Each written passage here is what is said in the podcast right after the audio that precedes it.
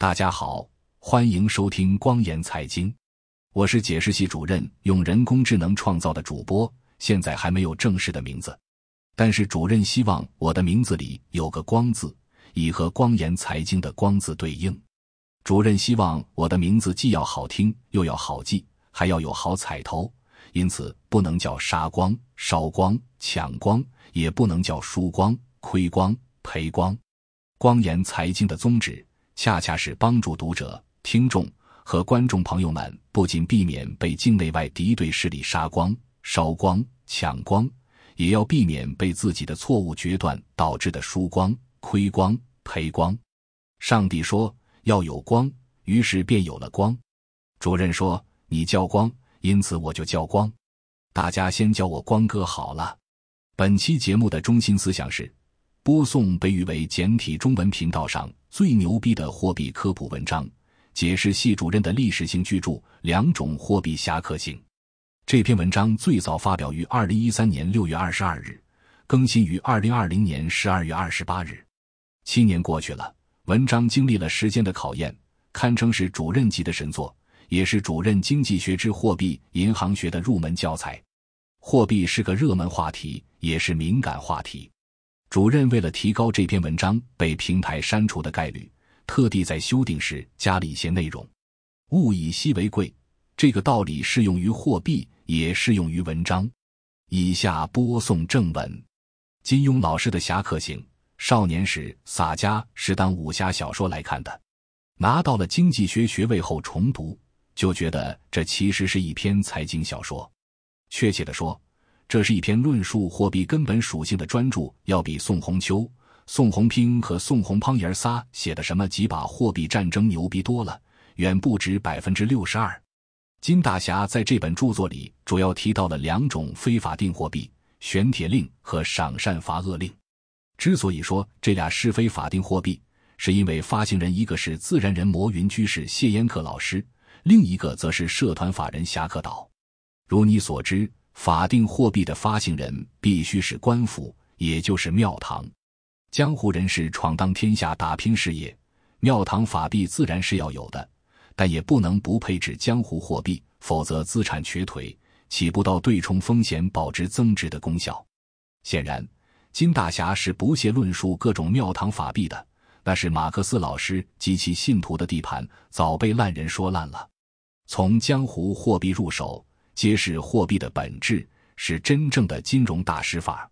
这和写小说是一个道理。你给官家著书立传，在文学史上最多也就落个舔居泰斗的称号。如果你去九四食铺街边巷尾，换言之，也就是传说中的深入群众。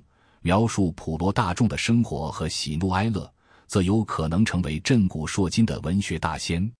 这和经济学家研究黑市也是同样的道理。众所周知，在官府受凯恩斯毒害暴虐市场，导致扭曲失真的情况下，黑市要比白市更能体现供求关系的真实面、基本面。铺垫得够多了，接下来咱们来看看侠客行里的两种著名货币。先说玄铁令，前面说了，玄铁令的发行人是个自然人，江湖人称魔云居士，叫谢烟客。谢老师武功高强，言出如山，是个极度讲信用的人。玄铁令一共只发行了三枚，系外星金属铸就，刀斧不能破，水火不能毁，乃九度极佳，毫无磨损折旧之余。玄铁令的本质是一张不记名的契约。持有人可随时找到谢老师，让他办一件事，而这件事到底是什么，是没有任何条款约束的。对于这一点，谢老师本人其实也很有顾虑。万一持有人拿玄铁令过来，要他自断手脚、自毁双目、自废武功，为了名节和信用，谢老师是万万不能拒绝的。否则，他本人就成了江湖笑柄，玄铁令则威信全无，自然价值全无。你可以想象一下。如果谢烟客老师的主业是房地产，一个人拿着玄铁令找到谢烟客说要买套房子，谢烟客说不好意思，你在限购之列，我不能把房子卖给你。玄铁令的价值会不会打折扣？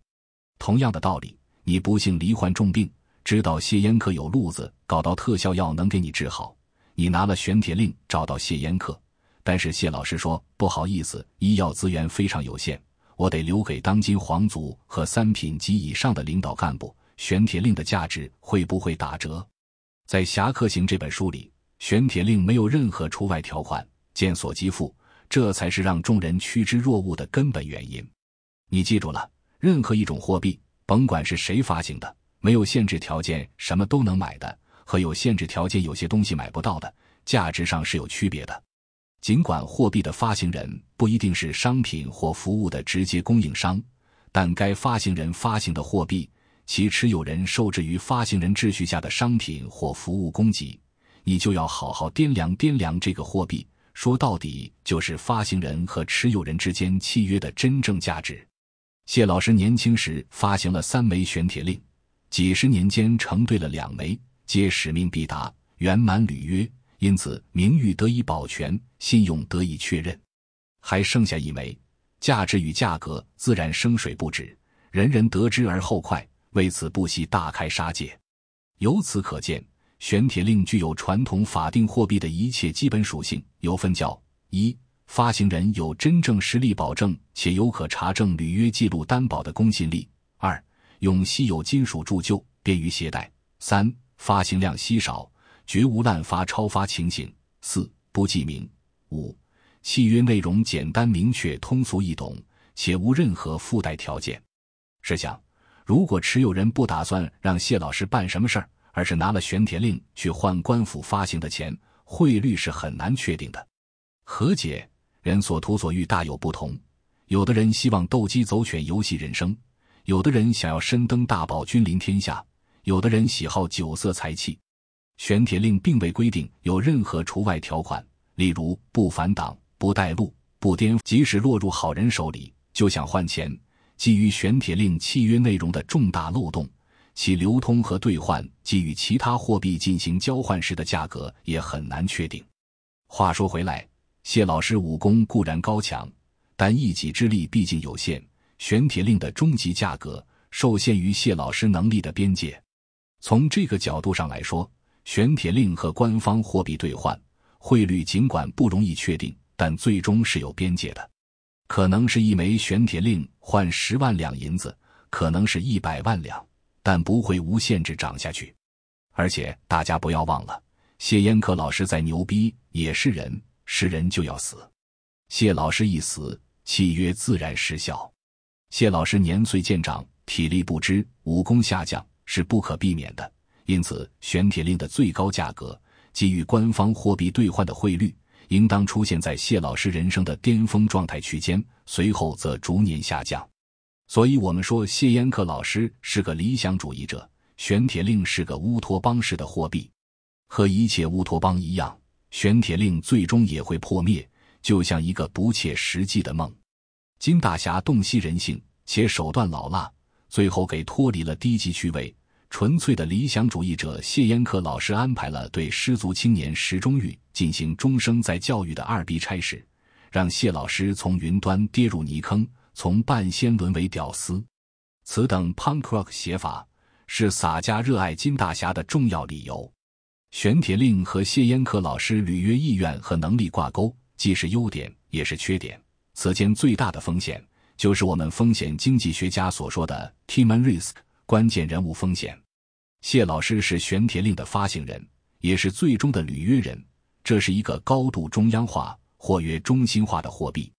如果能对玄铁令进行去中心化操作，也就是把最终的履约人从谢烟客一个人扩大到所有习武之人，即玄铁令这个契约从点对点变成多对多，形成一个由无数子契和履约人约构成的生态系统。那么，玄铁令就会拥有无限的生命力。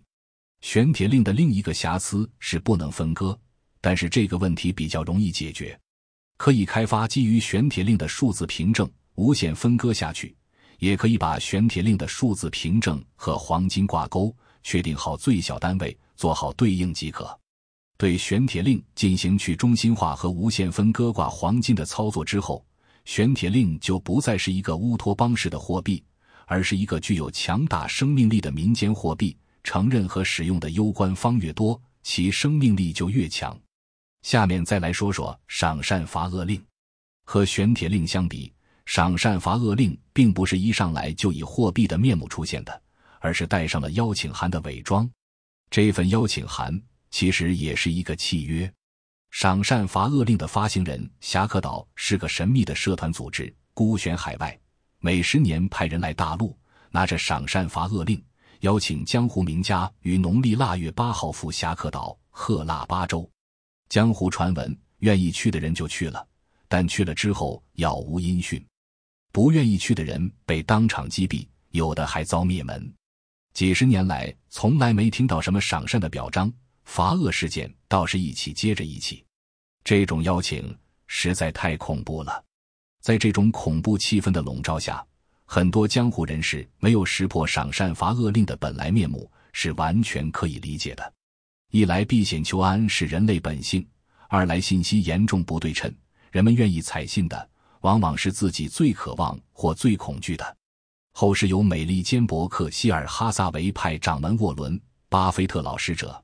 深谙此间奥妙，阴阳开合，收放自如，深得太极三昧，按下不表。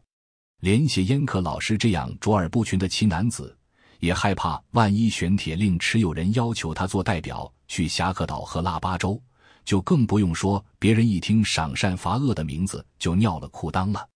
谢老师年轻时是个二愣子，发行玄铁令时竟然没有设置任何除外条款，可见图样图森破。桑坦拿义乌能走到最后实属幸运。现在我们知道，侠客岛是人类有史以来最早对江湖实施棱镜项目的非政府组织，居心叵测。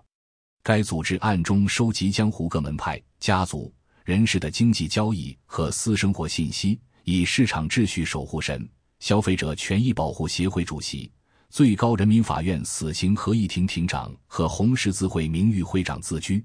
对不符合该岛拟定标准的交易进行干预，对不识时务的当事者进行严厉处罚。侠客岛掌握的数据之权令人啧舌，就连丁不寺和梅文新有私生女梅芳姑这种隐私都掌握得一清二楚，甚至梅芳姑并无子嗣，仍是处女的事情都门而清。恐怖吗？侠客岛全岛上下整天钻研的是大规模杀伤性武器和战术。用赏善罚恶令为请柬，以掌握受邀人各种见不得人的隐私为抓手，让江湖人士参与大杀器的研发，其目的就是为了时机一到反攻大陆、篡党夺权。除此以外，没有任何其他合理解释。我们现在可以知道，侠客岛实际上是以颠覆合法政权为目标的恐怖组织，而赏善罚恶令也露出了其货币的本来面目。几十年来，侠客岛用引诱、胁迫各种手段，从中原地区招揽过去的江湖人士有数千人之多。这些人本来就武功高强，到了侠客岛，潜心钻研大杀器技术，武功更上层楼，是一支战斗力极强的武装力量。侠客岛要维持这么多人的营生和科研工作，别忘了，除了江湖豪客以外，侠客岛自己还有众多弟子门徒，个个武功高强，心狠手辣。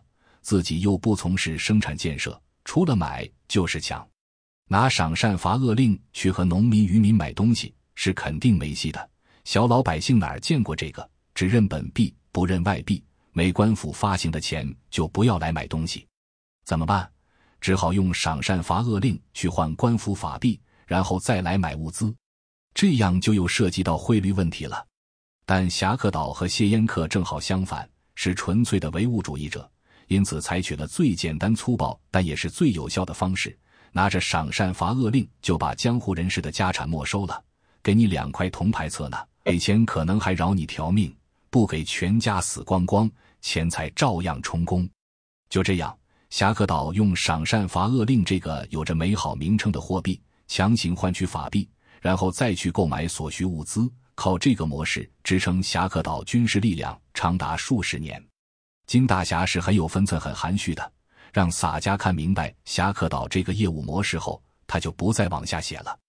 洒家只好按照常理推测，侠客岛如果真的破解了大杀器秘诀，大旗一挥，反攻大陆，夺取政权后龙，穆两位岛主划江而治，我中华上国的历史就被改写了。到那时，赏善罚恶令就成了真正的法定货币，以侠客之名聚财敛财，手段之毒辣，世所罕见。说到底，金大侠也是个有理想的好心人。他最后让一个身份存疑的二货屌丝石破天参悟到了大杀器核心诀窍，让有颠覆野心的龙木二人羡慕嫉妒恨交织人生理想幻灭而死，让海外恐怖组织侠客岛烟消云散，体现了我大财经写作业界的真正良心，是洒家学习的榜样。但是，这是一个重要的但是，大家万万不可忽略。侠客岛分崩离析后，江湖豪客纷纷辞别。要回家继续过刀头舔血、快意恩仇的日子。侠客岛第二代集体领导人张三、李四两位老师站了出来，说：“列位请注意，赏善罚恶令，大家千万不要扔，将来还会有用的。有什么事情需要侠客岛照应的，这是个凭证哦亲。大伙儿一想到侠客岛，虽然第一代领导人歇逼打样，但弟子们个个武功超群，实力非凡，东山再起只是时间问题。”当然是自己的强援盟友，于是对赏善罚恶令珍而重之，纳入囊中。好了，现在我们知道了，赏善罚恶令是一款崛起中的货币，虽然暂时遇到挫折，但只要人心不死，迟早还是要回来的。这种货币的核心是强有力的武装保证和对持有人隐私信息的掌握。从这个意义上讲，赏善罚恶令是法币里的祖宗。无论是你挣出了多少财富，只要和赏善罚恶另一换，你的钱就变成了我的钱，我还不用像谢烟客一样履行什么义务、兑现什么诺言。不服气，抽你丫挺的！还不服，我他妈一枪毙了你！让你丫活着已经是大爷们高兴了，叨逼叨叨逼叨说什么没有系统就没有风险，找死呢吧傻逼！这就是侠客岛赏善罚恶令的货币本质。谢烟客和侠客岛发行的货币，你选哪一个作为你的主要储备货币，是定义你三观的重要指标。以这两种货币入手，掌握货币银行学的核心概念和原理，是财商教育的必由之路。感谢收听光言财经，欢迎收藏、点赞、转发、评论，也欢迎您订阅光言财经邮件组。订阅地址是“光言财经”四个字的汉语拼音全拼加上。第二，康姆，这次播报就到这里，咱们下期节目再见。